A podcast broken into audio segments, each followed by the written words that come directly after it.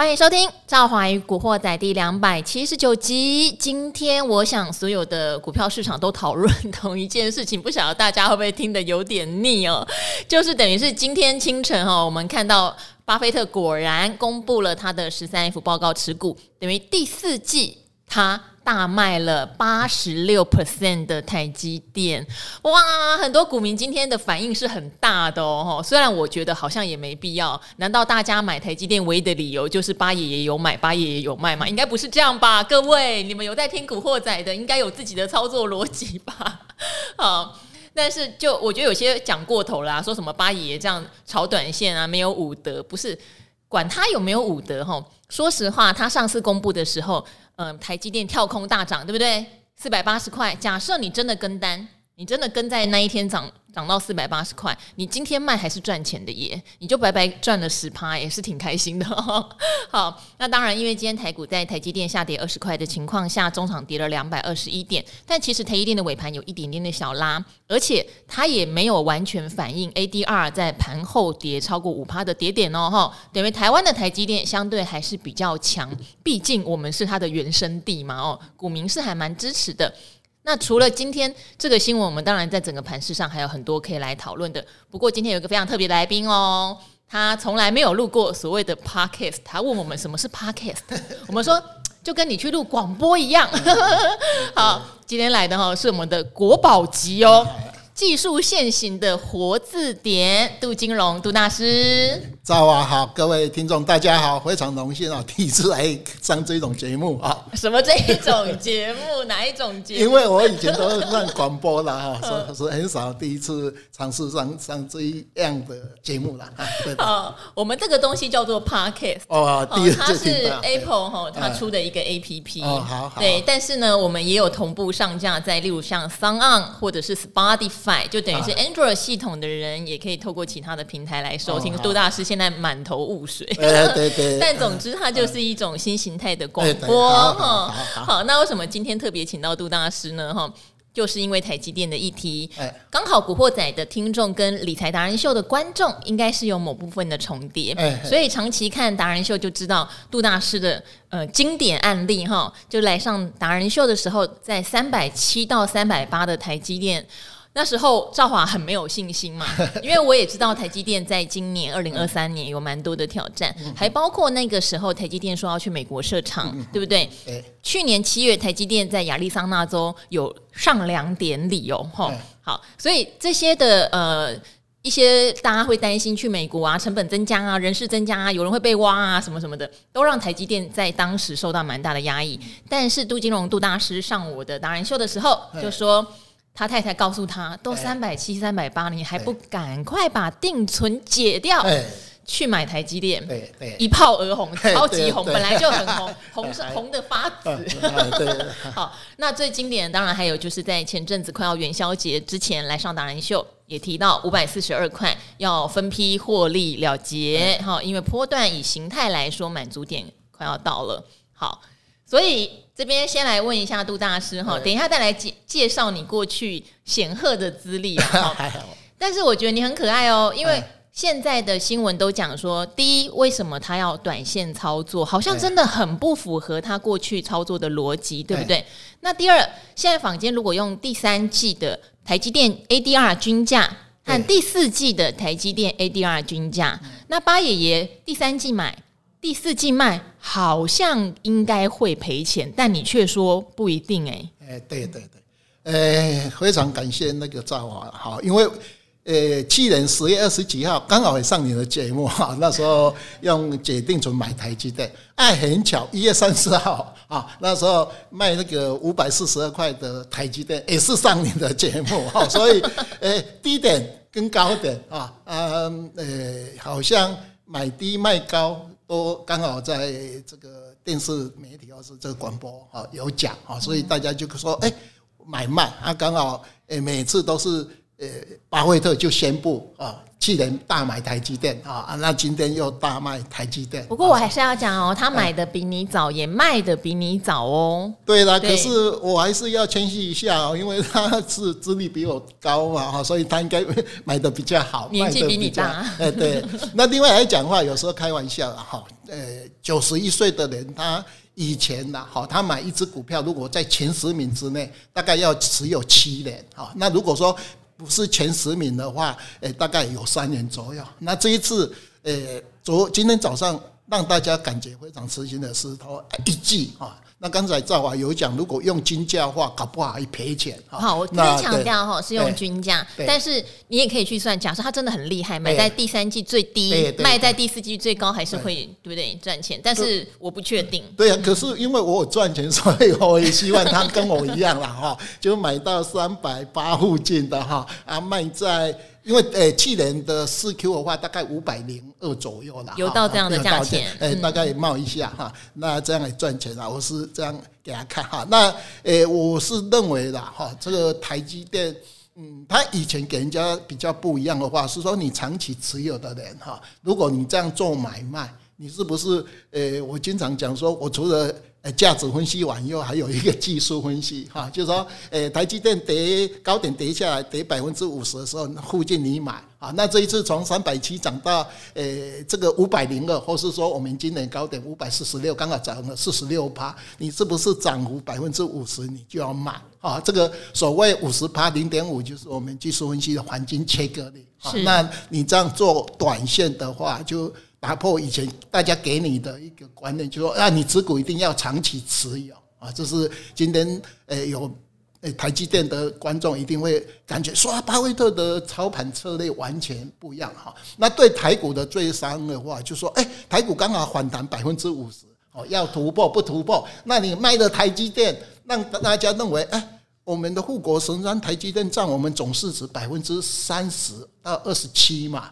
那你这样在高点卖台积电完以后，台股要再上去的那个护国神山就突然间消失了嘛？好，那诶对整个盘势诶稍微有一个影响。那今天台积电会搭，是因为因为今天台指结算的关系。哦，台指期结算，所以它搭尾盘，开盘那个五百二十六，收盘五百二十五，好像是十字线没有跌很多。可是你会发觉今天外资也卖了八十诶八十八十几亿，投信也卖。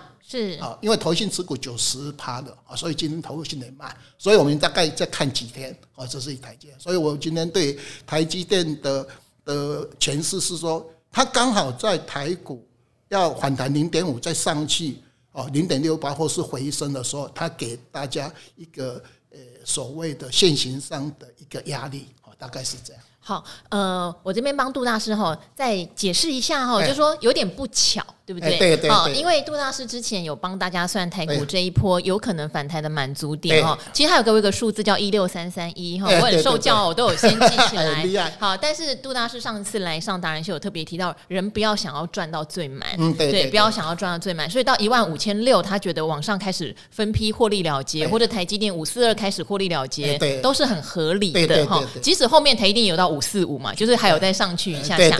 好，那今天比较不巧的是说，因为巴菲特他还是影响到什么呢？他会影响到一些人跟哦。对，好，他上次公布持股之后，事实上有一些国际的对冲基金，或是台湾的投信，或是有一些外资，就会根据他公布原来他有买而来跟，即使落后了一季，还是跟，所以台积电才往上大涨嘛，出现那个跳空缺口哈。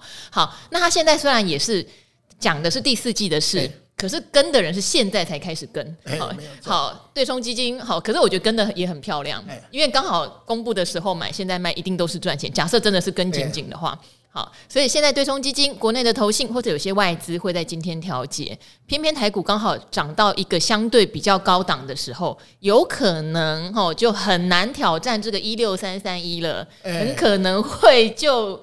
有结束的味道，对不对？对，到昨天高点一五六六九，一五六六九，我们认为一直认为营销过完以后会逼迫的一个满足点，是。它刚好这一诶这一集啊，让整个线型在那边有可能啊，诶给大家一个压力，大概是。这样哈。不过另外来讲，它卖的话就不是像那个前几天那个第三美国的退休基金只卖十六趴，因为他今天卖了八十六，八十六真的蛮多，哎，就是八十六就跟我一样，台积电我也卖了一部分嘛，留一点点啊，一个塞位嘛哈，他他今天也有这个特质，就让认为说啊，你应该是要高卖低嘛啊，那这样的话大家就呃认为哎，台积电三百七是绝对底部，这个会让大家打一个折扣，大概是这个的观念的改变。好，那重点来喽，这个哈应该还没有人问你啦。欸、那台积电假设假设顺势修正，因为你有特别提到，今年可能是一个两千点上下的大箱型整理哈。欸、这边我们听众可能没有听到，等于上下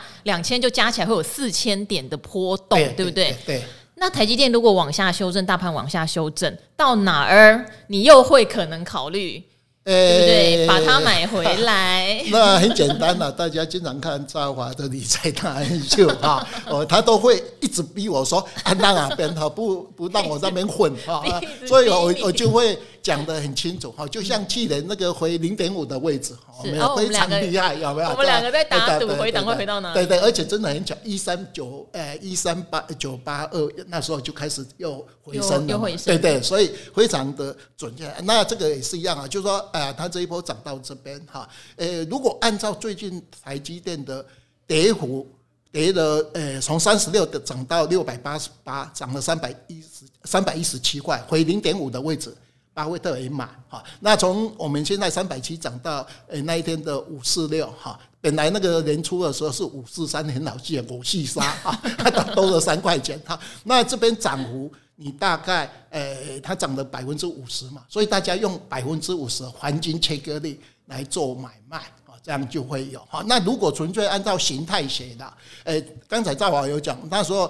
讲巴菲特买的时候，它不是有两个跳空缺口嘛？啊，那第三个一月三十号是涨的那个呃八趴，就接近缺口哈。如果按照技术分析纯线型，第一个买点是在四百三十四四百三十几然后附近的四百三十几，假设真的有修正到这样的程度，那个是第一个的一个买点哈。这是我们大概如果纯粹的哈，就是按照技术线型来说，对，第一个跳空缺口那边应该短线可以买。可是我们也知道，呃，我们去的因为有的。跌过六千点的一个跌幅 有没有？所以你在整个布局的时候啊，你就慢慢的去承接。好，那目前纯粹按照技术图形是那边。好，但是如果到那边，假设以台一电一一块钱贡献大盘八点来计算，欸、要将近千点哦。哎、欸，对，因为我们就会到一千一万四千六附近哦。大家这么简单嘛？我们去年跌将近六千嘛，好，反弹现在三千多一半嘛，五十趴嘛，好，那你现在呃涨幅。呃，三千你就说啊，三分之一就一千嘛，好，二分之一就是一千五啊，那呃零点六一八，呃就是这样按照黄金切割率去弄啊。那我一般来讲，我们上次也是一样啊，回零点五的时候，我们那时候不是在争有没有？后来真的零点五，所以大家可以用百分之五十的环境切割力去呃短线去找这个买卖点。还有我刚才讲的形态学，呃以前呃的突破缺口以后拉回。的一个支撑啊，这样搭搭配黄金切割率跟我们图表形态去找这个买卖点。那如果说投资人你没有这种方法，也不想就看赵华的一个节目，就很简单嘛，因为他呃一直在逼问的那个就是低点。好，好，不过哈，我这边也必须帮坊间不管所有分析的人说句话哦，因为昨天我们自己呃，型男股神陈伟良也有来上，对那我们也会猜一下嘛，到底八爷爷公布这个十三 F 报告的时候，到底会是一个什么样的情形？哎，这边我还是提醒大家哈，八爷爷公布十三 F 报告，我想有听古惑仔应该都知道了，它是一个固定时间的公布，很多人都会说它是何居心。为什么突然在这个时候公布？没有任何居心哦，它就是每三个月会公布一次，固定的啦，那个它是固定时间的。那公布的时间也会在美股的盘后，好，所以你会想到说，哎，为什么好像美股开盘的时候没有受到什么影响？对，因为那时候它还没公布。那盘后公布之后，台积电市场盘后是有补跌的。哈，好，我要讲的是。呃，昨天呃，微良也特别提到说，一般人都认为他可能不会增加，因为他上次买很多了，没有错，但是也不至于卖掉，因为一季就卖掉，不像他的风格，没有错，百分之九十九点九的分析师一定都这样觉得。那赵华必须说这没有问题哦，因为这是用他过去的历史经验，对不对？对来推测说他持有你呃，他曾经持有像世动暴雪就是游戏股。有两季吧，还三季，他就把它卖了，那应该算他史上很短的一次操作。台积电不晓得有没有破纪录呢？呃、欸，应该破纪录了。可是哈，呃、欸，不好意思，因为我个人的因素，所以我提早卖了哈，而且卖在你干嘛不好意思？呃，五十二，对对对，所以呃，有人按照台那个巴菲特的那一种，就说啊，至少。没增加也不会卖啊，没没有错，所以我今天我，我觉得这个分析是没有错的。我今天不用去算。我打开我的脸书哈，有一个人也是半导体专家，他就很。很很很有自信，他说：“我今天跟大家道歉，因为我 在我研究巴菲特的历史哈，没有这么短线，所以跟大家诶说道歉一下。那我是认为说啊，我消遣他一下，说嗯，你应该稍微学一下技术分析啦哈，这是开玩笑的啦，因为有时候我们比较幸运卖到买到低点，卖到高点啊，所以诶跑掉。可是我认为啦，就说诶整个盘市的一个。”一个变化，有时候我们就说四个字嘛，持盈保泰。所以我那时候会卖它，是说因为它涨了五十趴，好，那我们这个行情如果能涨五十趴，我大概先落袋。所以我在节目也是这样讲啊，刚好真的非常幸运，巴菲特又出来，我卖了他也卖，就跟去年我上兆华节目，我买。啊，本来那时候涨不上去，他助我一臂之力，啊，完以后啊就大涨啊。那现在以上我卖完以后，好像跌不下来，哦，又又多了三块钱嘛。啊，今天又呃这样卖了完以后，所以今年真的说去年很幸运，今年好像一 Q 是高点。诶，又慢慢的会形成哈，那这个东西也是经常来造华节目，好像特别的幸运嘛哈，这是诶 给大家做巴菲特的一个前世。啊，我跟杜老特别有缘，因为其实以前达人秀没有在跟您就是长期合作哈，坦白讲，但是突然有一天就看到杜老在讲台积电，造华觉得很有意思就。跟就请杜老来上通告啦，啊啊、然后就上了上了就变成超级神准的，对，而且他还帮我，好像我有幸运之神，那我好像诶、欸、讲什么东西都是诶、欸、跟大盘非常符合的，所以我太太一直夸他说哦，真的是诶、欸、太太太好了，我都说啊，这个都是他的一个提醒的东西，大概是这样。幸好我是唯一一个是杜金龙大师的太太认可的 主持人，这个很重要。好，但是这边哈问题就来了，刚刚有特别提到哈，也稍微帮我们预测了，台积电如果回到跳空缺口四百三十几块钱，你觉得会是一个相对好的买点？但大盘也有可能同步就修正要到千点哦。对，没有。而且感觉上现在就是一个压力的来源。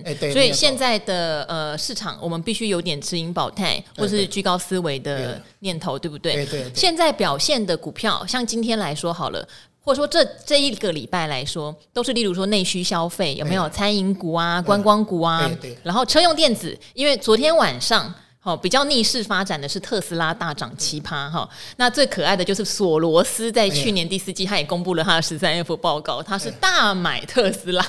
好，所以现在两样情了哦，就是台积电是被卖的，可是特斯拉是大家买的。对，那我不晓得哦，我没有问过杜金龙杜大师啦。你有去研究过台湾的汽车相关的股票吗？我像裕隆也涨很凶啊。我知道以前我们也曾经研究过裕隆汽车啦。哈，裕隆汽车在民国七十四年到八十年也是大涨过一次。啊，那时候我经常消遣嘛，哦，就说呃，民国八十九年有两只股票大涨。一个长隆海运啊啊，后来两年前大涨嘛，翼龙汽车那时候也涨到一百二十六。我想到这件事，好，接下来你要讲一件事了。对对对，那个汽车动了哈，所以轮船起起航啊，汽车动了，台股就重挫。所以去两年前，呃，长隆海运不是涨两百多嘛？今年翼龙汽车特别强啊，涨到一 Q 也特别强，而且涨到八十几哈。那这里面还有联想一个东西啊，因为翼龙汽车它最主要是跟鸿海稍微哈沾一边嘛。是的。那我们也知道鸿海集团的股票好像它本身都不是涨很多，可是跟它有关系的啊，以前的一些股票都涨翻天。哈，今年好像一一一一轮到翼龙汽车啊，这是我研究的那个集团股里面啊，就像说我们台积电今年就是创意嘛，啊，有没有？这是呃里面。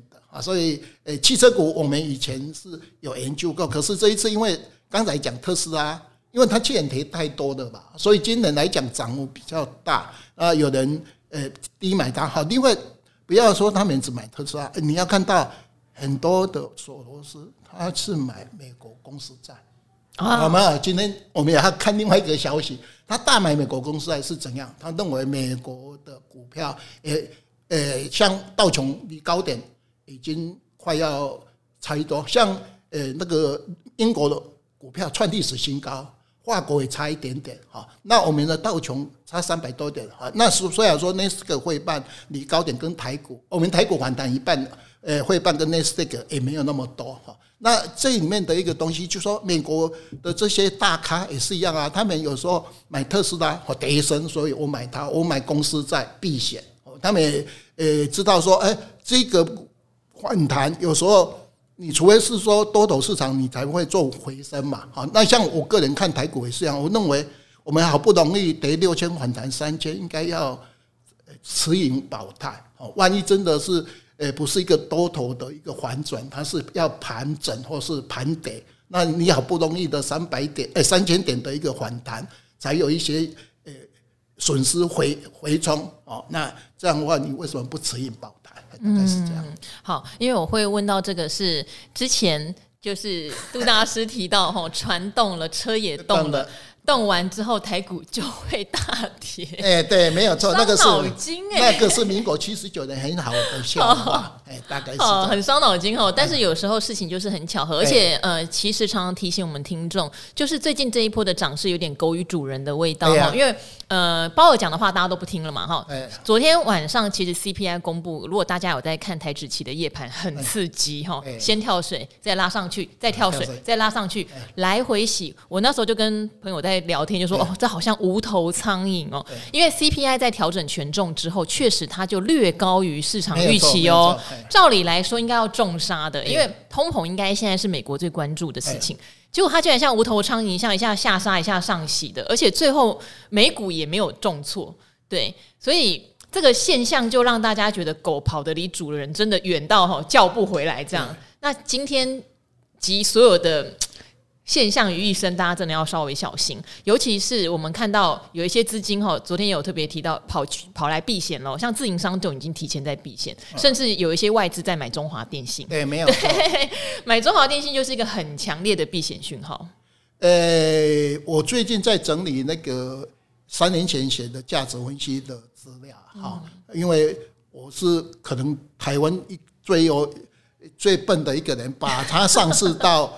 诶、欸，它到现在的 A K 线拔动哈，是中华电信这一支股票哈，就是在股市要回档的时候，它最好的避险工具。对，它大概在一百一到一百三做箱子，那它的 E P S 都是四块多五块，所以来讲的话，你在一百一，今天大概一百一十三一一百一十几左右哈，你买它，万一大盘跌，你可以避险哈。那涨的话到一百三哈，那如果说你真的买完以后它涨不上去，它有五块钱的。那个息子嘛，所以它殖利率大概五趴到六趴，所以照我刚才讲的没有错，在空头人为什么要买？呃、欸，那个中华呃、欸、中华电，就是因为我有基本持股，尤其像投信一定要有七十五趴的基本持股，我买在一百一附近啊。如果你不涨，我五块钱配息配个，那万一大盘回升，诶、欸，我还有那个三十趴的一个利差嘛，所以买中华电信就代表它的中心思想认为啊，这个大盘不管涨跌，我就是要这个固定的一个呃殖利率啊，所以这个是诶，它在空头市场你会看到它那一条线会，而且这个箱子已经很久很久的一个一个箱子啊，买这个东西就是有这个意图嘛。好，那刚才讲的说美国为什么会大涨大跌，就是说我们在技术分析我们经常讲。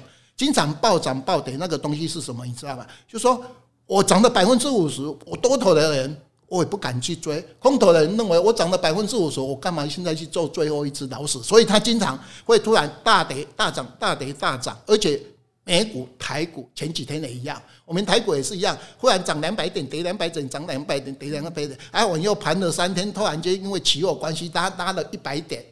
那外一百人今天又马上跌两百点，这个就是在一个所谓的中性的位置的时候，我看多也不是，看空也不是，我就做短线的来回操作，才会这样子说，哎，看多的人就被扒，看空的人会被扒。为什么？因为大家诶经常要等这个突破或是跌破完以后才做多跟做空嘛。那这一种我们在技术分析叫做盘头啊，盘头或是盘底。像去年的十月，大家记得盘底不是那边盘盘盘盘盘完以后就大涨。那现在在这个位置，我们认为它是在盘这个短线 V 波的高点啊，这是我个人在技术分析的诠释。现在比较像在盘头哈，欸、有的人看头，有人看底啦，所以我我是看头了，所以我才把持股降下来。好，以前的话呢，就是你是大华投顾的董事长，欸、对不对？所以。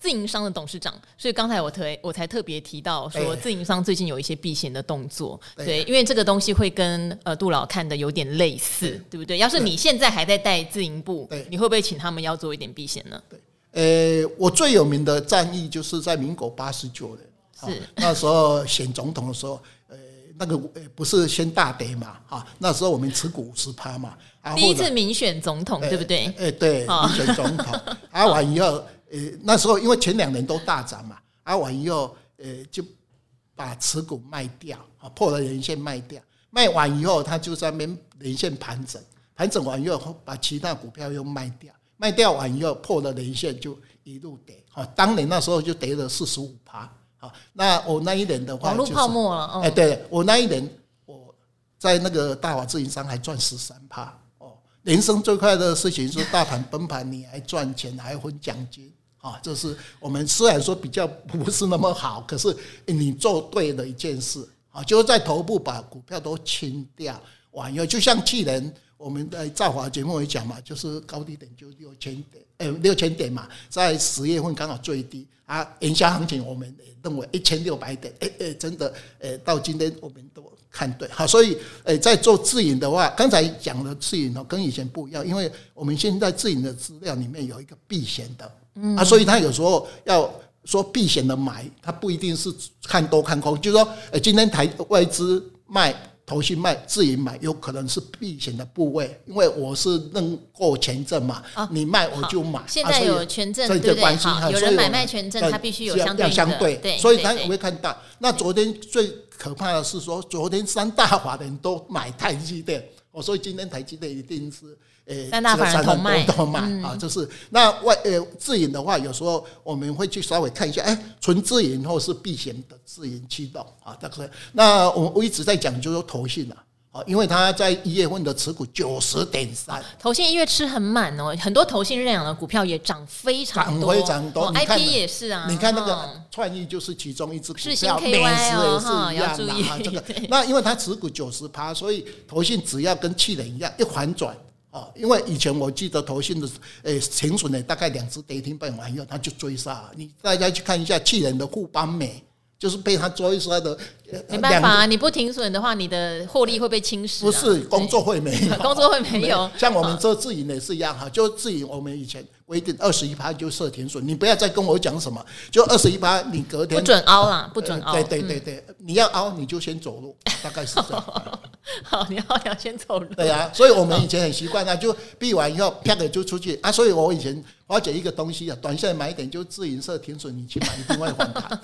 投信有时候也是，哎，对对，没有错。为什么哈？因为比较有规模的投信跟自营是有很严格的风控。对对，没有错。我管你后面会不会弹回来，你现在亏二十趴了哈，你就是要砍。对，你没有砍哈，你就。滚，真的就是这样哦。说说说直白一点就是这样。可是这就会造成人踩人哈。例如说，今天一档股票，也许它基本面没有大问题，可是有人把它砍下来之后，触发到第二家投信的停损点，第二家投信也只好砍，没有错，又只好再砍下去，触发到第三家投信。所以为什么叫投信人踩人？是因为风控很严格。没有错，没有错。哎呦，这个 可是我们在这个行业，我在那个自营呢十几年呢，也是这样被蹂躏过。现在纯自营比较好，纯自营是说，反正你不设停损，诶，没人会骂，只有说自己良心不大，然后就赔赔钱。可是，诶，这样会真的操的比较好一点，因为没有那个非常大的压力，说啊，你到停损点。尤其像我们讲台积电呐，那时候台积电为什么跌到四百块以上？诶，纯自营可以买，可是，在那个代操啦，或是投信，他一定不敢买。为什么？因为你在那段期间买台积电的人，不是跌十趴就跌二十趴嘛？啊，你一路追杀啊，那追杀到最低啊，完以后才说啊，这个看空。那像前一阵子为什么说台积电诶又调高？呃那个高点有没有？我只要看到那个法人调高高点的话，我就呃那个一个头两个大，尤其有一个姓高的证券，他就会高估嘛。姓高的证券，只有一家，好不好？哦，这样哦，不知道。哦，看到他就会调高那个呃目标价，我就想啊，短短期头部又要到了啊，大概这样。好，其实我觉得杜大师呃展现出来的一个。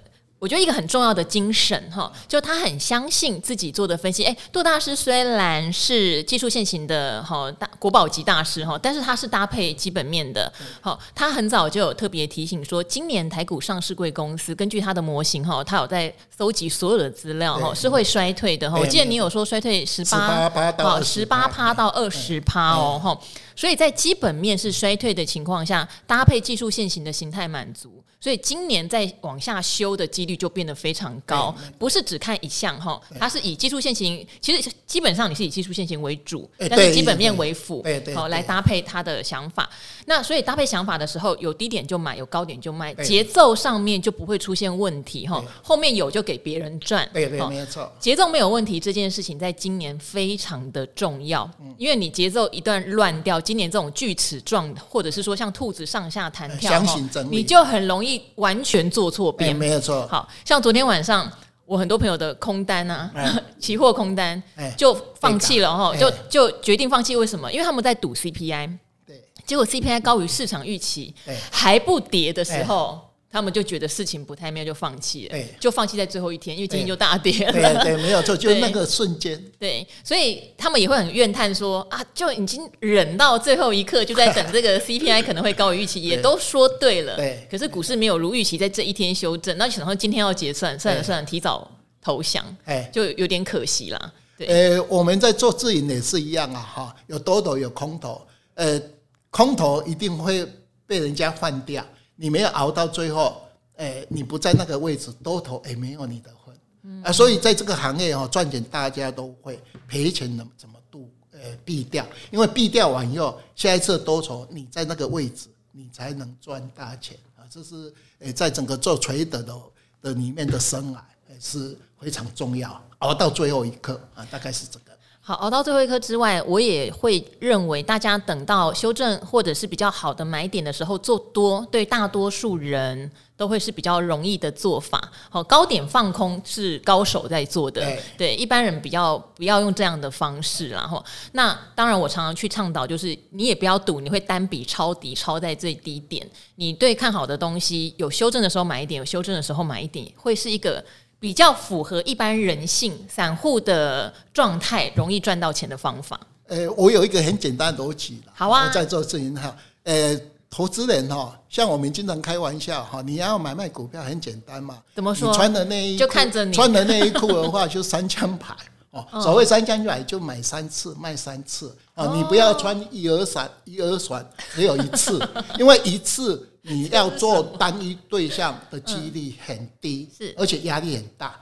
那分三次，诶，你可能有三次的机会，好，就买一次，买一次，买一次，好，卖一次，卖一次，卖一次，好。那我们不像巴菲特口袋够深嘛，对，这样，所以这个是我认为哈，诶，三次买卖，好的一个让大家有比较有弹性。像我这次台积电也是一样，我那一天不是卖了五四二嘛，有没有？那今天开盘我也卖了一个五二。六，因为我还有留一小部分，啊还有留一些，我不可能说我都卖在那个最高点，买在最低啊，那个只有五秒钟啊，哈，不要这么呃说都买最低卖对，三枪牌就买到次高点，呃，买在次低点卖到次高点，这样你就已经非常的好，而且让你有比较长的时间去做买卖的动作。好，其实杜大师也是分批进场跟分批卖出的方法，但是因为他对技术线型跟基本面的掌握非常的。怎么讲深厚了，然后 所以呃，他可以用三次跟三次。那如果一般人没有的话，例如说，你就每个月一次的定期定额买买买，可能买在相对低点。